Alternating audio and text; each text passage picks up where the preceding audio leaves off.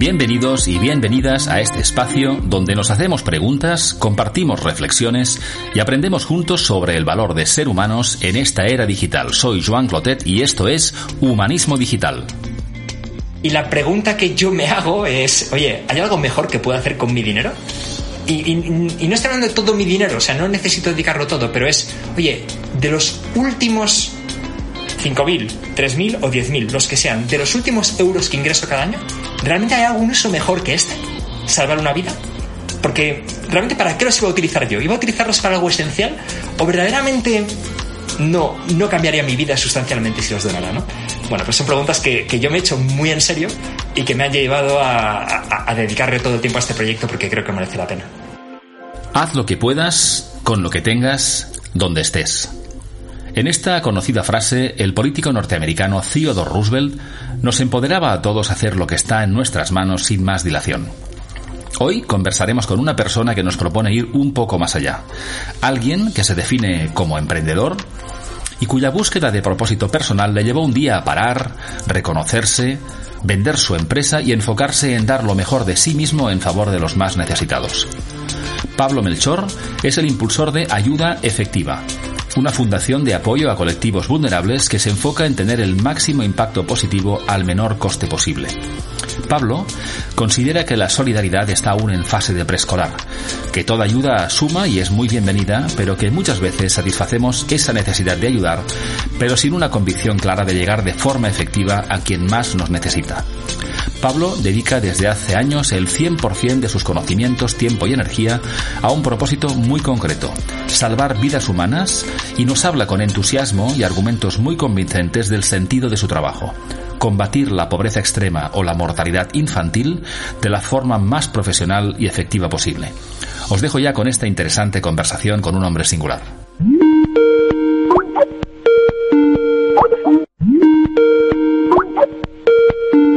¿Qué tal? Muy buenas tardes, Pablo, y bienvenido a, este espacio, Humanismo Digital. ¿Qué tal estás? Eh, muy bien, Joan. Eh, muchísimas gracias a ti por la invitación y, nada, encantado. Yo creo que, que, tienes un programa interesante y los temas me gustan, o sea que creo que la conversación merecerá la pena.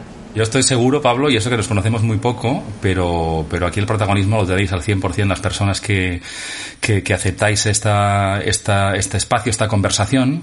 Y, y, y, bueno, básicamente tengo algunas preguntas para hacerte, pero, pero como te decía hace un momento antes de conectar, es decir, tienes mucho que decir y yo te voy a poner algunas cosas en la mesa y vamos debatiendo, pero siempre pongo el foco en la persona. Puede ser que tenga un proyecto interesante como es el tuyo, que por supuesto me interesa muchísimo dar, dar voz porque es muy singular y, y por eso me interesó pero me interesa siempre la persona, quién es, eh, de dónde viene, hacia dónde va y también poder inspirar a otras personas con algo que cuando te descubrí mm, tiene que ver también con el propósito vital de alguna manera, ¿no? O sea, no quiero centrarme solamente en esto, pero me interesa mucho porque escuché algunas cosas que no había escuchado nunca, ¿eh? es decir, qué va a pasar con la vida, mi legado, mi patrimonio del futuro eh, y bueno, no, no, no quiero hacer spoiler, quiero empezar como siempre, que es preguntarte quién eres, Pablo, a qué te dedicas ahora y qué te ha traído hasta este momento tu vida?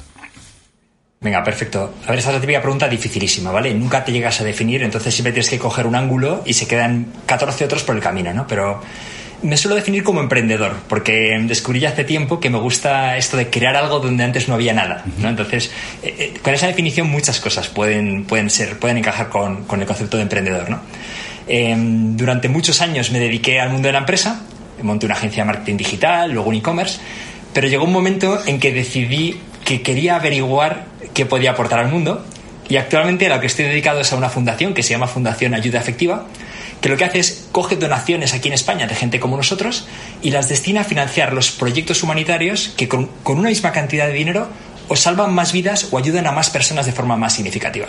Y estoy volcado en ese proyecto y casi te diría que irremediablemente se, se, ha convertido en parte de mi identidad porque, porque le estoy dando un poco todo, todo lo que tengo, ¿no? Toda mi energía y aparte evidentemente de otros aspectos importantes como la familia y, y, demás, ¿no? Pero, pero profesionalmente es en lo que estoy volcado. Y, esto, Pablo, por poner un poco en contexto a quien te descubra hoy, que mencionas un poco la familia, tu trayectoria previa, ¿puedes decirnos tu edad? O en que, si no, vaya, si no te tienes ningún inconveniente, decir, oye, cuando dices la familia, tienes hijos, es decir, por, sí, sí, sí. un poco en no es un secreto, no es un secreto. Tengo 47, pero tengo tres hijos hijos, yo para lo que es hoy en día los tuve pronto. Entonces tengo tres hijos que tienen 20, 18 y 14. Y eh, esa experiencia para mí de ser padre ha sido espectacular. Yo digo que es como tener un asiento de primera fila en el desarrollo de un humano. Entonces aprendes mucho, aprendes mucho de otros y aprendes mucho sobre ti. Eh, creo que los hijos te hacen ver mucho sobre quién eres, eh, de qué pie cojeas. Mm, hay veces que, que, no estás orgulloso de cómo has llevado las cosas y eso también te hace aprender otras veces en que en un acto de fe dejas sembrado algo que piensas que a lo mejor ha resbalado, pero al cabo de los años resulta, resulta que te lo mencionan y sí, sí, lo oyeron, lo oyeron y pensaron en ello. Entonces es verdaderamente muy enriquecedor y eso también para mí es una parte, una parte muy importante.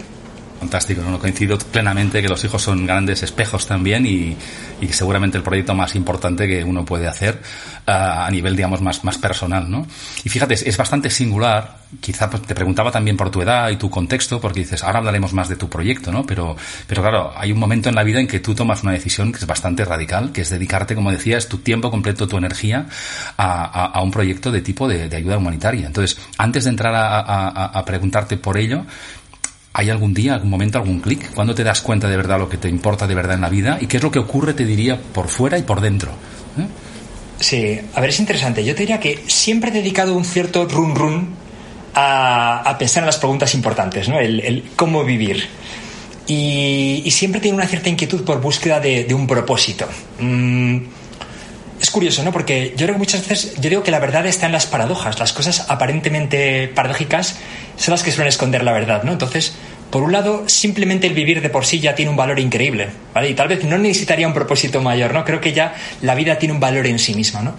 Pero aún así, por lo que fuera, por mi educación, por, por no sé, una inquietud que no sé si será eh, innata o desarrollada, siempre he tenido, siempre me he hecho la pregunta de ¿estoy haciendo lo mejor que puedo hacer? Entonces, es una pregunta que sinceramente siempre me ha molestado, o sea, me, me ha provocado un punto de desasosiego. Entonces, digamos, yo creo que, que, las decisiones importantes normalmente están macerando durante un tiempo, ¿no? Hay un caldo de cultivo en el que van, en el que van creciendo, ¿no? Entonces, por un lado, esa, estaba, esa pregunta siempre un poco ahí en el trasfondo de la mente. Por otro lado, la inquietud a veces, yo, por ejemplo hablaba mucho en público, daba clases en el instituto de empresa y me encontraba hablando de cosas que sí, son útiles, pero con mi nivel de exigencia me preguntaba, ¿es esto lo mejor de lo que podría estar hablando ahora? O ¿verdaderamente es tan importante para que esté metiendo mi esfuerzo a preparar y comunicar este concepto, esta misión de empresa? Y, y en lo más profundo, no, no yo, yo sabía que no, ¿vale? Sabía que no, podía racionalizar eh, que había un valor en lo que hacía. Y bueno, y creo que lo hay, ¿no? Pero, pero creo que tenía claro que no era lo mejor que podía hacer, ¿no? Para mí hay un concepto interesante que es el de ser la mejor versión de ti mismo. No tienes que ser Elon Musk, no tienes que ser un santo, pero creo que sí tienes que ser la mejor versión de Pablo, Joan o, o quien sea, ¿no? Creo que es una buena aspiración. Y yo tenía la sensación de que no era la mejor versión, ¿no? Entonces, eh, a lo largo de este proceso como siempre, ¿no? Muy, tenemos muy pocas ideas originales o ninguna, ¿no? Todo, todo lo, son influencias, ¿no? Que nos van llevando hacia un lado o hacia otro, ¿no? Y para mí hubo un punto claro que fue un podcast, eh, de nuevo, o sea que creo que aquí tal vez tenemos la oportunidad de hacer lo mismo por, para otra gente y sería muy bonito. Un podcast en el que alguien decía, hablando de consejos para gente joven, decía, la pregunta, averigua qué quieres hacer realmente es una pregunta mala. Y, y en mis propias carnes he vivido lo frustrante que es, ¿no? Esta idea de encuentra tu pasión, por ejemplo, ¿no? Que yo creo que es una pregunta malísima. Y es mala, entre otras cosas, porque no deja de ser mirarte al ombligo. ¿Qué eres? ¿Qué quieres? que es lo que ya nos dedicamos a hacer prácticamente todo el día, ¿no? Y todos los mensajes que recibimos, ser más guapo, más productivo, más, estar más en forma, más tal, más cual. Y, y en cambio es mucho más interesante otra pregunta alternativa, decía este podcast, que es ¿cómo puedo ayudar? Y eso se me quedó grabado a fuego, ¿vale? Porque de repente ya no estás pensando en ti, lo que quieres, tu satisfacción, si hoy te has levantado contento, triste, motivado, desmotivado, sino realmente estás aquí en el mundo, has llegado, tienes una serie de cartas con las que jugar, ¿cómo puedes ayudar? Entonces, bueno, yo le fui dando forma a esa pregunta y la convertí en ¿qué puedo aportar al mundo? ¿Qué es lo mejor que puedo aportar al mundo? Y ahí está el origen de, de lo que estoy haciendo hoy.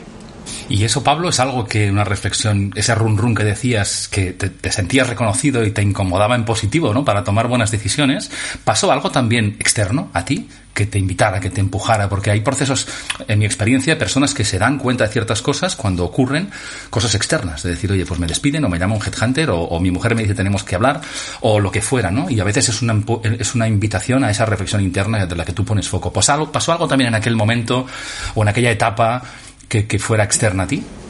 Sí, vamos a ver, realmente no es que algo me empujara a esto, sino que vi la oportunidad de sentarme a intentar responder esta pregunta seriamente, ¿no? O sea, normalmente estamos tan ocupados en el día a día que las cosas no dejan de ser un run run, como decíamos, ¿no? Mm. Pero igual que profesionalmente creo que entendemos muy bien que o nos sentamos a trabajar en algo concreto o solo no se va a resolver, creo que en el ámbito personal ocurre lo mismo, pero dedicamos muy poco tiempo a sentarnos a resolver esas preguntas importantes para nosotros. Y yo tuve lo que ahora considero claramente la suerte, la suerte de que unas circunstancias me permitieran decir, oye, ¿y si de verdad dedico el tiempo necesario para responder a estas preguntas importantes? Y bueno, lo que ocurrió fue que estábamos en uno de mis, mi segundo proyecto como emprendedor, que es regalador.com, un e-commerce que sigue funcionando, que siguen llevando dos de mis socios eh, muy bien llevado. Y llegó un momento en que, después de crecer muy fuerte, no estábamos creciendo al ritmo que, que, estaba, que, que, hubiera estado al nivel de nuestras expectativas. ¿no? Y nos planteamos que claramente había que hacer un cambio. Habíamos empezado cuatro personas, que para un proyecto de emprendimiento ya es mucho, y en ese momento yo planteé la opción de, oye, ¿qué pasa si nos dividimos? Si en lugar de remar los cuatro en este proyecto, hacemos algún cambio. Y hablando con mis socios tuvimos decisiones complicadas porque éramos un grupo muy unido, ¿no? Y yo era el director general de la empresa, teníamos inversores, entonces fue complejo, pero hablando, dedicando mucho tiempo a hablar con todos, al final encontramos la posibilidad de hacerlo realidad. Entonces, mi socio Pedro Sagüez, que es quien lleva regalador.com, decidió dar el paso al frente y pasar a liderar la siguiente fase de la empresa.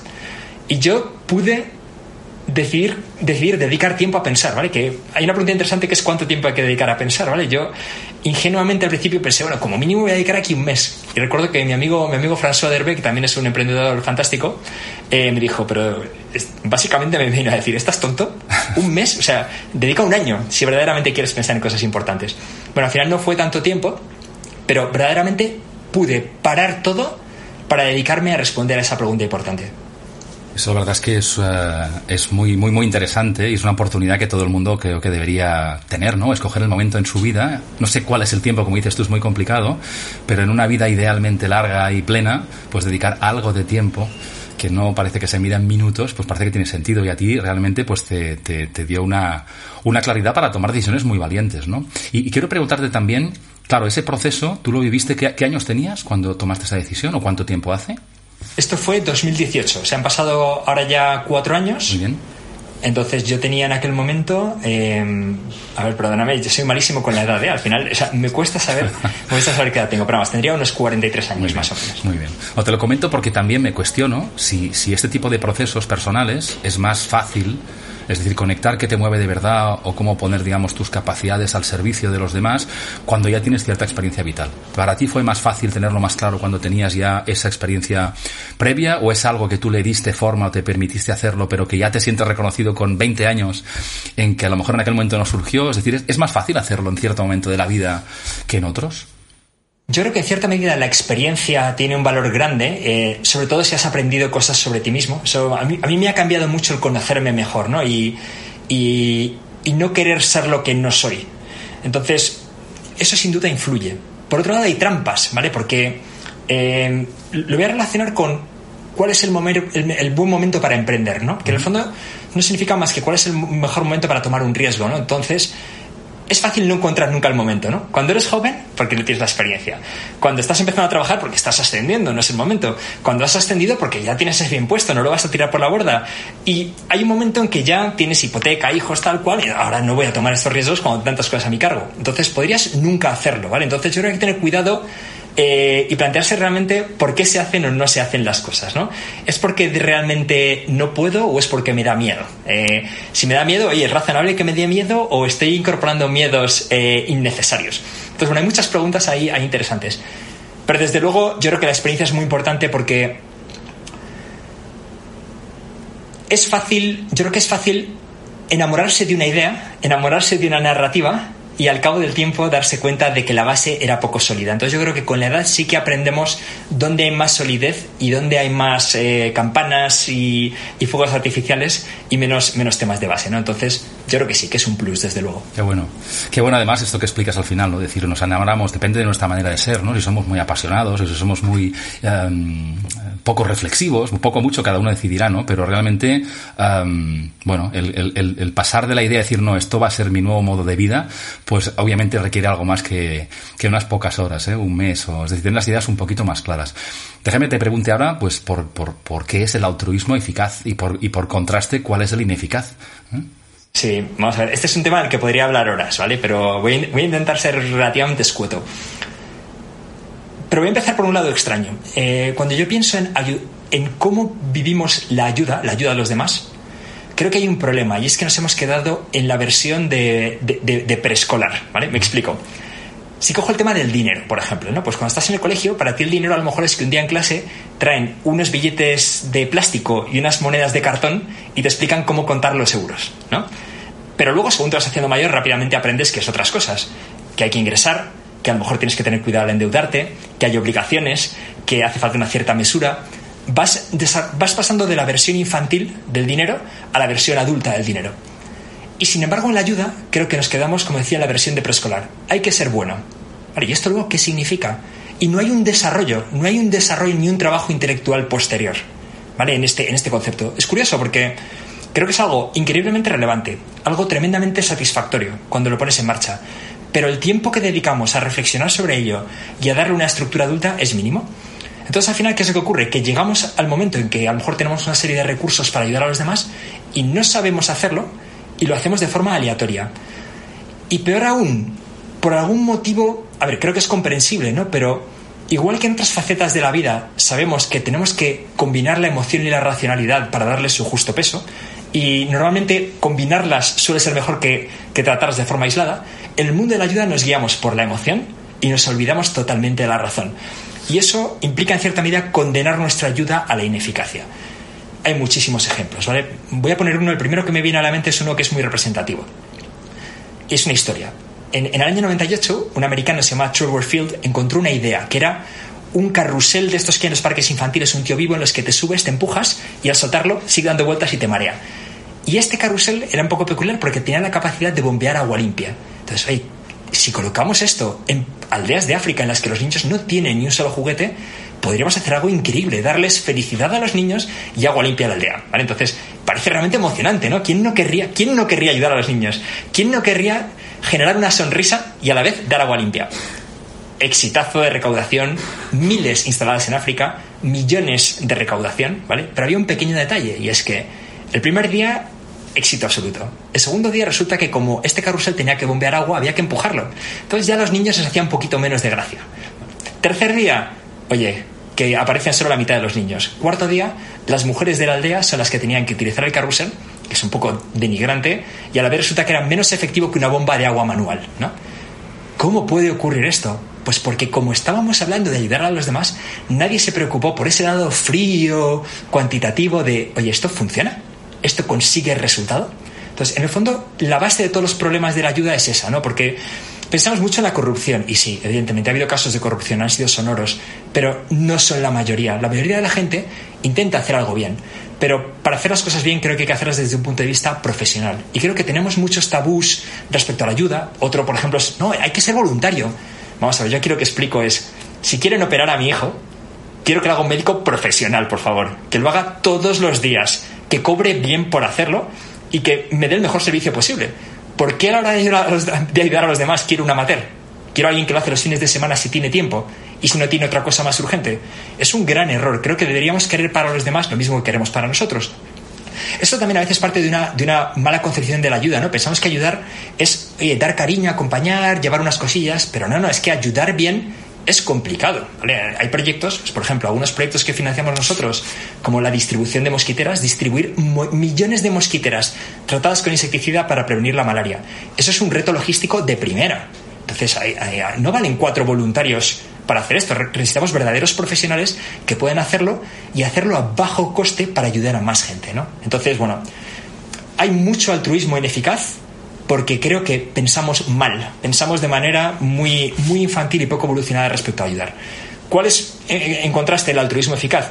Pues es el, altruismo que busca obtener el máximo resultado posible, que en este, en este caso es ayudar a los demás lo máximo, con una misma cantidad de recursos.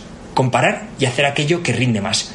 y las diferencias entre una, lo que elijamos eh, aleatoriamente y lo que podamos elegir de forma analítica son enormes. O sea, no es que unas cosas sean un poquito mejores que otras, no es que podemos encontrarnos con que si destinamos nuestra ayuda a un proyecto, tal vez ayudemos 100 veces más que en otro. Entonces yo creo que el altruismo eficaz es esencial.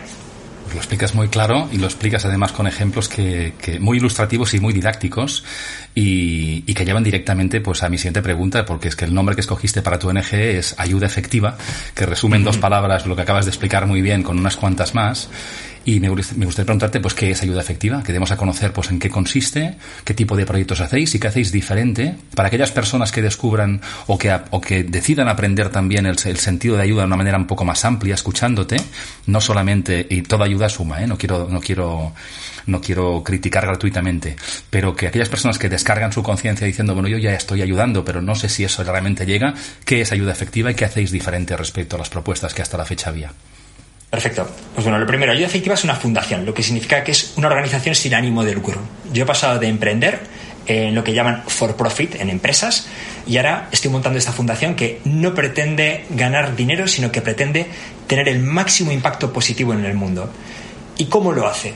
Pues lo que hacemos es, obtenemos en España donaciones, pedimos donaciones, pediríamos a tu audiencia o a quien quiera ayudarnos donaciones, pero no para nosotros, sino para dirigirlas a los proyectos que ya están funcionando que son capaces de utilizar ese dinero mejor. Y mejor no es solo hay una frase muy, muy, muy habitual en España, que el dinero llegue, que no se quede por el camino. Y yo digo, pero, o sea, por supuesto, pero qué listón más bajo. Hace falta que el dinero llegue, pero donde llega tiene que obtener resultados. Y no solo eso, debería obtener resultados al menor coste posible, porque si es así lograremos ayudar a más personas. Bueno, pues nosotros, basándonos en la mejor investigación internacional que existe, elegimos esos proyectos que maximizan el impacto de cada euro donado y utilizamos las donaciones que recibimos para financiarlos. Entonces, ¿en qué es diferente esto a otras ONGs? Bueno, pues en, todo, en todo diría. ¿Por qué? En primer lugar, porque no nos hemos casado con una causa porque sí. Bueno, a ver, no es porque sí. Aquí verdaderamente, ¿por qué unas ONG se dedican a una cosa u otra? Pues realmente por un motivo muy sencillo, y es que la gente se encuentra con problemas que le remueven el corazón y decide actuar. Y es algo absolutamente loable, meritorio. Y yo siempre digo, me alegro que exista una gran diversidad de ONGs trabajando en diferentes problemas, porque si no muchos de ellos estarían desatendidos. Pero realmente yo aquí me dirijo al donante. Y lo que le planteo al donante es, mira, si tú llegas hoy y dices que quieres ayudar, creo que deberías plantearte seriamente dónde tu ayuda consigue más, porque lo que dones hoy ya no lo vas a donar mañana, tus recursos son limitados. Esto lo entendemos muy bien en, nuestro, en nuestras decisiones diarias, ¿no? Oye, si compro este coche no voy a comprar otro, voy a compararlos bien, voy a mirar el modelo de móvil, voy a mirar cuál me da más por mi dinero. Bueno, pues en la ayuda la realidad es que ocurre lo mismo. Y muchas veces pensamos que nos importa algo, esto es muy curioso, pero pensamos que nos importa algo simplemente porque ha estado presente en nuestra vida de una forma u otra. Pongo un ejemplo, las noticias, ¿no? Si todas las noticias hablan de 12 niños atrapados en una cueva en Tailandia, puede que todo el país esté pendiente de ese problema. En paralelo, puede haber un problema como la malaria, en el que cada 70 segundos muere un niño. Pero si no acapara las noticias, podríamos llegar a pensar que no, no, que no nos importa la malaria, lo que nos importa es los 12 niños en la cueva tailandesa, ¿no? Entonces, creo que es muy importante replantearnos qué es lo que verdaderamente nos importa. Otra cosa muy habitual es pensar que lo que nos importa es la enfermedad que nos ha tocado cerca. ¿no? Y, yo pongo el ejemplo porque ah, yo siempre explico que siempre que de una, una, una, visión alternativa sobre algo es porque yo he estado allí antes, ¿no? He estado en el lado de quien ahora nos podría estar oyendo. Entonces, por ejemplo, en mi familia ha habido mucho cáncer, ha habido melanoma, ha habido cáncer de mama. Entonces, yo he donado a estas causas porque me parecía lo lógico. Me han tocado de cerca, es terrible ver esto, voy a donar. Pero en la familia de al lado posiblemente no fueron estos los problemas, sino que fue el Alzheimer. En otra fue otra enfermedad, fue una neumonía y en otra fue otra. Y cuando te paras a pensarlo más despacio, esta versión más adulta de la ayuda, nos damos cuenta de que lo que verdaderamente nos importa es el sufrimiento. No queremos vivir el sufrimiento de que muera un padre, o mucho peor, el sufrimiento de que muera un hijo. ¿Y cuál ha sido el agente que ha provocado ese sufrimiento en la enfermedad concreta? La realidad es que da igual da igual porque el sufrimiento es el mismo.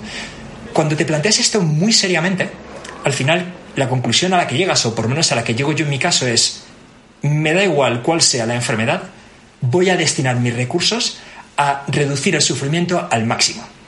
Y para eso voy a utilizar los datos y voy a ver donde con una misma cantidad de recursos reduzco más sufrimiento.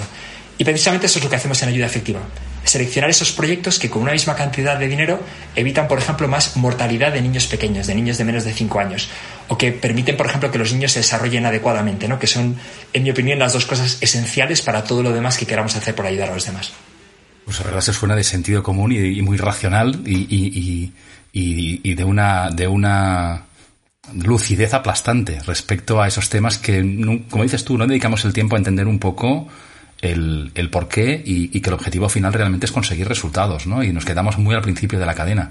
Um, un par de ejemplos de, proyectos concretos en los que estáis para que las personas que te escuchen hoy entiendan ese tipo de resultados. ¿Cuál es el foco? ¿Cuáles son las personas a las que estáis ayudando? Sí, sí, sí, perfecto. A ver, hay una, una pregunta interesante, ¿no? Porque hay mucha gente que te pregunta, oye, ¿tenéis proyectos aquí en España? Bueno, y la respuesta es no. Y no es aleatorio, hay, hay un porqué. Nosotros pensamos que una vida humana tiene el mismo valor en cualquier lugar del mundo. Y posiblemente si yo hago esta pregunta, que si todo el mundo diría, hombre, por supuesto. Pero luego no tendemos a actuar así. Tiende a, importarnos más lo que tenemos cerca. Y es lógico porque es para lo que evolutivamente estamos programados, digamos, ¿no? Pero lo que yo siempre digo es, estamos en el siglo XXI. Tenemos la información sobre lo que ocurre en el mundo. Y nos encontramos con que en los países más pobres del mundo hay gente que primero vive con el equivalente a 35 euros al mes. Pero el equivalente en paridad de poder adquisitivo no es que allí las cosas sean muy baratas. Es, un nivel de pobreza que nos resulta casi inimaginable. 35 euros al mes. Cuando vives con esa poca cantidad de dinero, además, tienes mala salud. Te afectan enfermedades que aquí ya no existen. Es 30 veces más probable que tu hijo pequeño muera que en España pero el drama de que un hijo muera es exactamente el mismo que en España, ¿no? Entonces, al final lo que encontramos es que si queremos maximizar nuestra ayuda, claramente donde podemos hacerlo es en los países más pobres. Es donde nuestro dinero marca la diferencia, pero con, vamos, de forma aplastante, diría. Entonces, ¿qué es lo que ocurre en los países más pobres? Pues que, como decía antes, la mortalidad infantil es el primer escalón enorme que marca una diferencia entre cuáles son tus expectativas respecto a lo que puede ser tu vida, ¿no? Y antes de los cinco años mueren todavía cientos de miles de niños cada año, cientos de miles de niños cada año, perdón, por enfermedades perfectamente evitables. No es que falte la investigación, o sea, no, es como un cáncer avanzado, complejo, no, no. Sabemos cómo curarlas y simplemente faltan los recursos. Y no es solo eso, sino que además evitarlo es increíblemente barato. Primer ejemplo, ya he hablado antes de la malaria. A ver, la malaria la transmite un mosquito. Pica a una persona infectada, transmite a otra, eh, al picar a otra, perdón, transmite el parásito y ese parásito en niños pequeños y mujeres embarazadas puede ser mortal. al ritmo de una muerte de un niño de menos de 5 años cada 70 segundos. Hay formas de evitarlo, es que es muy complicado. Hay formas increíblemente baratas de evitarlo. Primera, distribución de mosquiteras, tratadas con insecticida de larga duración. 6 euros por mosquitera comprada, distribuida, entregada, habiendo enseñado a la persona cómo utilizarla y pasando de nuevo para comprobar en qué estado se encuentra. Quimioprevención estacional de la malaria. En sitios donde la malaria solo afecta en alguna época del año, normalmente época húmeda en la que hay muchos mosquitos, directamente llegas y tratas a todos los niños. Ni tests ni nada, porque hay que ser efectivos. 6 euros al año por niño. Suplementación de vitamina A, este es otro drama, ¿vale? Para nosotros las vitaminas son aquello que te venden en la farmacia en invierno para tener menos catarros. Bueno, pues hay sitios, sobre todo en el Sahel, en África, en que hay tal carencia de vitamina que cada año entre 250.000 y 500.000 niños pierden la vista. El ojo se seca tanto que acaban quedando ciegos. Y los que llegan a estar tan mal acaban teniendo anemias y otra serie de problemas y la mitad acaban muriendo a los 12 meses. Oye, es que esto es muy complicado de evitar. 3 euros al año, suplementar un niño. Y el último ejemplo y estos son los cuatro programas en los que nos centramos sobre todo, aunque ofrecemos algunos más, es el de incentivos a la vacunación. ¿Vale? Ahora, por ejemplo, con el COVID se puso muy de moda hablar de las patentes de las vacunas, ¿no? Y cuestionamos si el problema es las patentes y este tipo de, de legislaciones complejas de países ricos, pero no. En Nigeria, por ejemplo, las vacunas básicas, que son las que cubren las enfermedades de mayor mortalidad, las que aquí todos los niños pequeños reciben, son gratuitas. Y sin embargo, en algunas zonas del norte de Nigeria, el 43% de los niños no han completado el calendario de vacunación. Oye, ¿esto por qué es? ¿Es que hay miedo a las vacunas? No, porque las primeras sí las han recibido. ¿Qué es lo que ocurre? Que cuando una madre vive en pobreza extrema, lo primero es que no ingresa al mes, ingresa cada día o consigue la cena del día cada día, yendo al mercado a vender o a trabajar. Entonces, el coste de oportunidad de llevar a tu niño a un centro de salud que está lejos, a lo mejor tienes hasta que comprar un billete de autobús que para ti es un dineral, sin saber si llegará, si estará abierto, si habrá vacunas o no. Y además, tu hijo está bien, te dicen que es importante esto de las vacunas, pero verdaderamente está exactamente igual el día antes que al día siguiente. No está enfermo y lo percibes como una urgencia. Entonces, el coste de oportunidad es demasiado alto. Resulta que si a estas madres les das un incentivo, que en la India es un saco de lentejas, en Nigeria es algo así como 1,40 euros por visita, es suficiente para compensar el riesgo de un día sin, ingresar y que lleven a sus hijos a vacunar.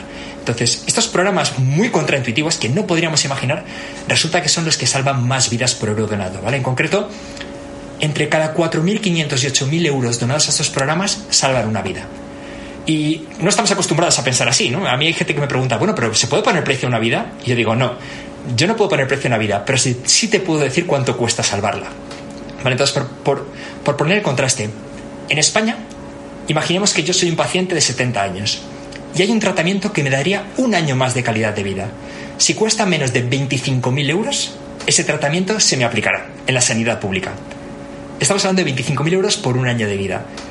El mundo es tan desigual que esto es una verdadera pena, pero la realidad es que podemos salvar vidas completas por 4.500 a 8.000 euros en los países más pobres, ¿no? Entonces, desde el punto de vista del retorno humano, verdaderamente es que hay gangas, o visto de otra forma, podemos tener un impacto brutal. Y la pregunta que yo me hago es, oye, ¿hay algo mejor que puedo hacer con mi dinero? Y, y no estoy hablando de todo mi dinero, o sea, no necesito dedicarlo todo, pero es, oye, de los últimos 5.000, 3.000 o 10.000, los que sean, de los últimos euros que ingreso cada año, ¿realmente hay algún uso mejor que este? ¿Salvar una vida? Porque realmente ¿para qué los iba a utilizar yo? ¿Iba a utilizarlos para algo esencial? ¿O verdaderamente no, no cambiaría mi vida sustancialmente si los donara, ¿no? Bueno, pues son preguntas que, que yo me he hecho muy en serio y que me han llevado a, a, dedicarle todo el tiempo a este proyecto porque creo que merece la pena. Totalmente, totalmente. Además escuchándote, yo creo que, que a ver las ideas, la pasión y especialmente pues las decisiones y las acciones que hacéis uh, de manera muy concreta. Es decir, que creo que abren mucho los ojos a qué se puede hacer. Que se puede hacer de manera efectiva, es que claramente es ayuda efectiva. Entender con, en, en, todo su sentido cómo podemos ayudar de verdad, sea quien sea la persona. Oye, pero tú lo mencionabas también, ¿no? Estamos en un mundo de demasiadas desigualdades.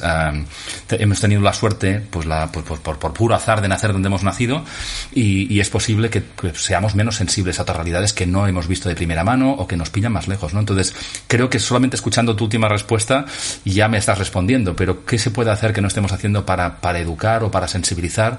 Para que las personas de cualquier edad sean un poco más conscientes de, de, otras realidades, ¿no? Que no sean solamente, como decías tú, algo efectista en una campaña, ahora que estamos hablando tú y yo en diciembre, o, en una noticia más, más, más impactante en televisión. ¿Qué se puede hacer para que otras personas ayudarles o ayudarnos a, a, a entender mejor otras realidades, ¿no?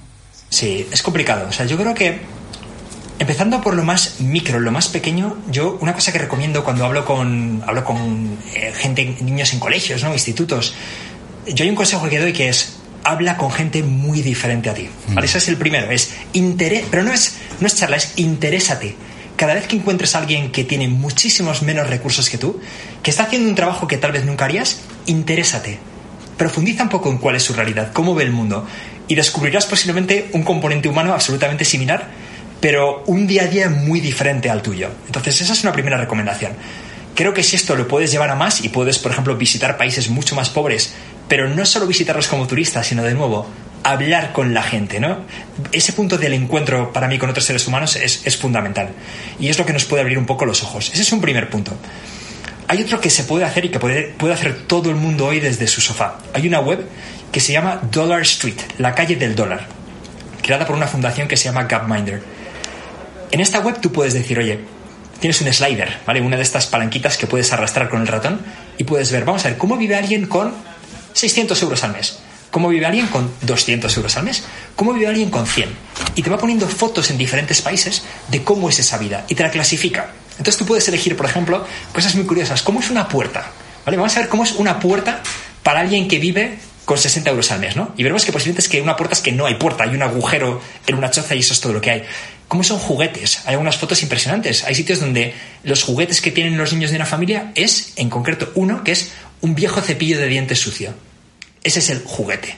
Entonces, esta visualización creo que hace, nos ayuda a, a, a hacer mucho más tangible la diferencia, ¿no? Y luego, por último, claro, creo que es fácil a veces tener una sensibilización pasajera, ¿no? Eh, y, en este mundo en el que estamos, en que todo es rápido, de consumo inmediato, eh, siempre hay algo esperando en Twitter, en Instagram o en TikTok hacia abajo, ¿no? Algo diferente para cambiar de tema. Creo que necesitamos a veces un poco de reflexión más pausada. Y, y creo que es interesante, sería mucho más interesante que habláramos más sobre ética, sobre qué significa ser una buena persona. Oye, ¿basta con ser bueno con la gente que te rodea? Eh, o habría que ser un poquito más ambiciosos. Yo creo que tendríamos que ser más ambiciosos, ¿no? Y que tendríamos que cuidar a la vez las dos cosas. Antes hablaba de ser la mejor versión de uno mismo, ¿no? Pues yo creo que hay que intentar ser la mejor versión de uno mismo para los que nos rodean, pero ser un poquito más ambiciosos y pensar en la mejor versión de uno mismo para el mundo. ¿no? Y creo que, ambas cosas deberían ser compatibles. Fantástico, no, puedo coincidir más contigo.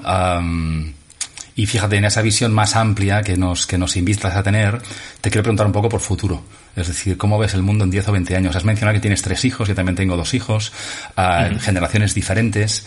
Mm, ¿Cómo va a ser el mundo? ¿Cómo te gustaría? ¿O, en qué estás enfocado tú para ayudar? Que, que ¿En qué trabajas en, ese mundo que será para, más para nuestros hijos que para nosotros? ¿no? ¿En qué será mejor en qué será peor?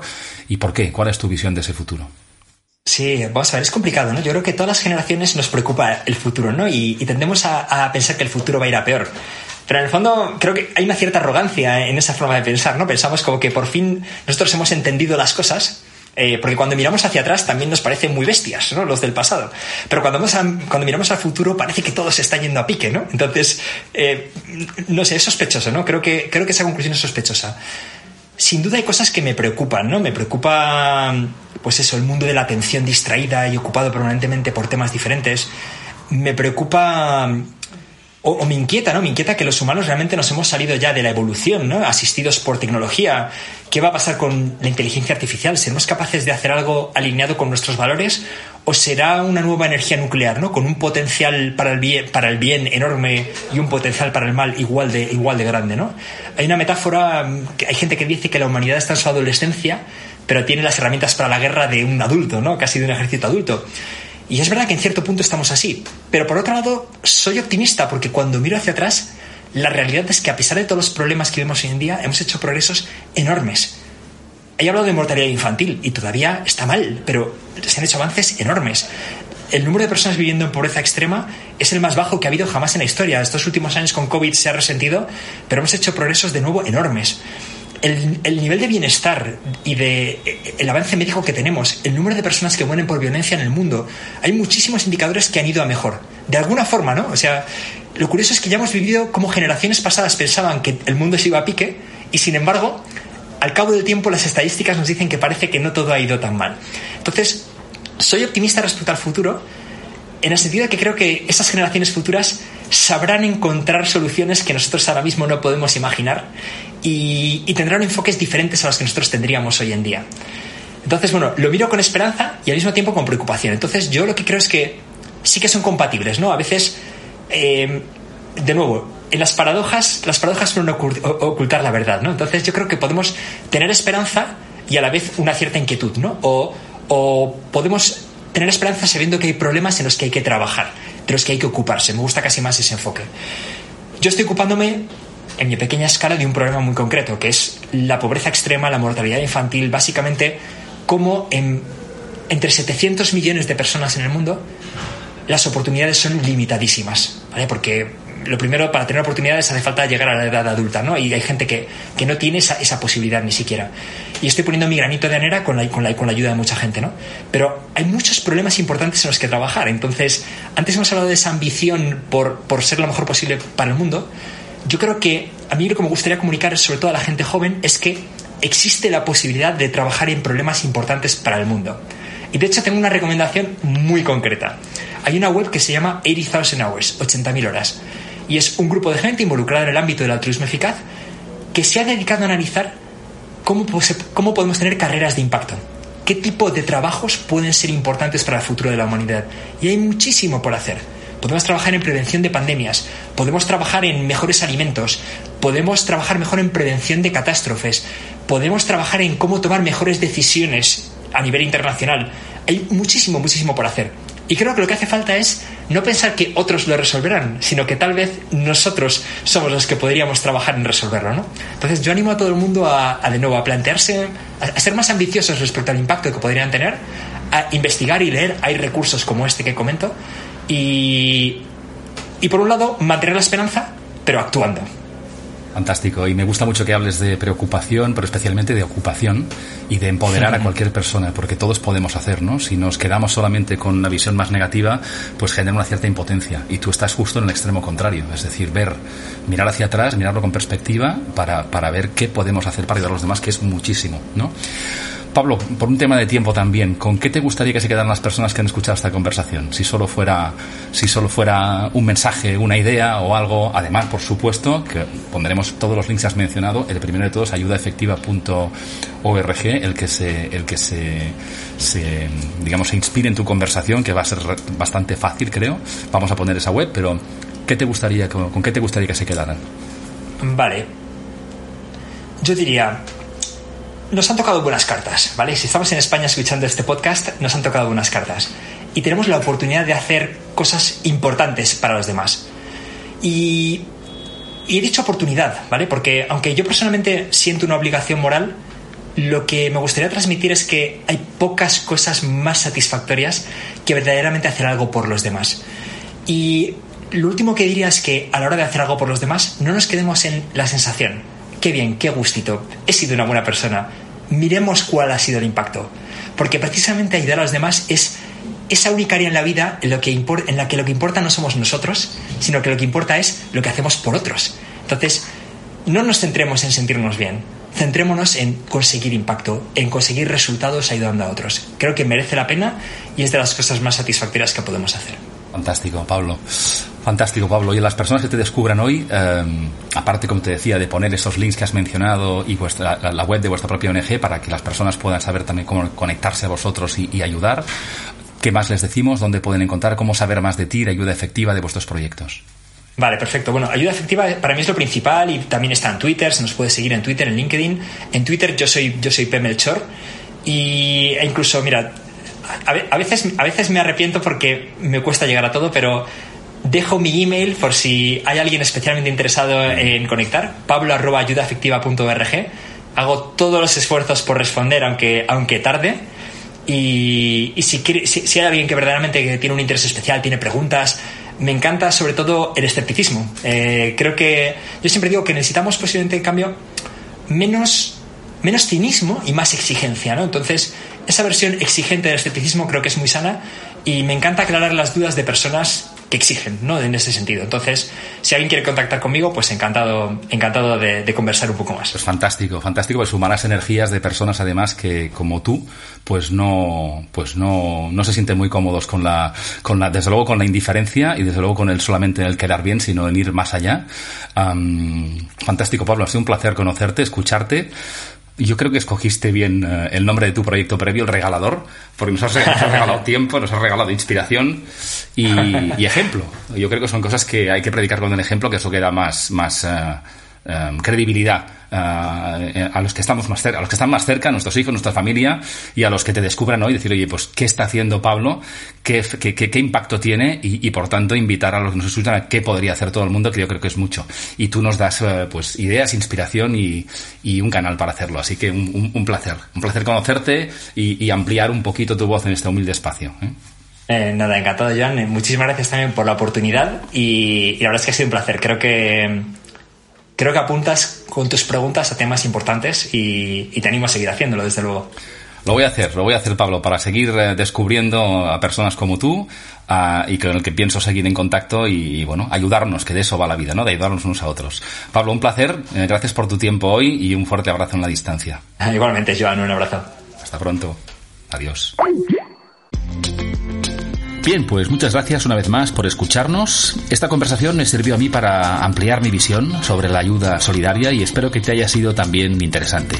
Si es así, agradeceré como siempre que la compartas para llegar a más personas y aumentar así la conciencia colectiva sobre la capacidad que todos tenemos de ayudar de forma determinante a otras personas menos afortunadas que nosotros. Encontrarás el enlace a ayuda efectiva, así como a todos los enlaces mencionados por Pablo en las notas del capítulo. Nada más por hoy, volveremos muy pronto con invitados interesantes que nos ayudarán a ampliar nuestra mirada y a los que me encantará conocer mejor junto a todos vosotros y vosotras. Hasta bien pronto.